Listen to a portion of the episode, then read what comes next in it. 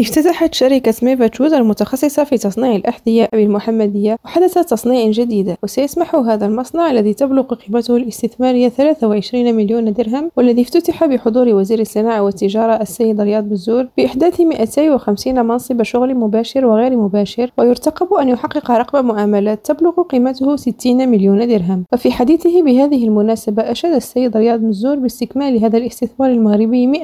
100% والذي من شأنه الإسهام في تعزيز الإنتاج الإنتاج المحلي مع ضمان جودة علامة الثقة المميزة للمغرب وأضاف في هذا الصدد أنه فضلا عن قدرته على توفير منتوجات متنوعة ذات جودة فإن هذا المشروع يعكس مرة أخرى مدى مرونة وقدرة صناعة النسيج على التأقلم وتجاوز الأزمات ومدى قدرتها على تطوير عرضها وتمكين جميع الأسر من استهلاك المنتوج المغربي كما شدد الوزير على أن هذا المصنع بالغ الأهمية يندرج في إطار تنفيذ التوجيهات الملكية السامية الرامية إلى تعزيز قطاع الصناعة الوطنية مبرزا أنه من المرتب يُرتقب أن تصل طاقته الإنتاجية إلى ما يناهز 2000 حذاء يوميًا. بسمة رياضي ريم راديو الدار البيضاء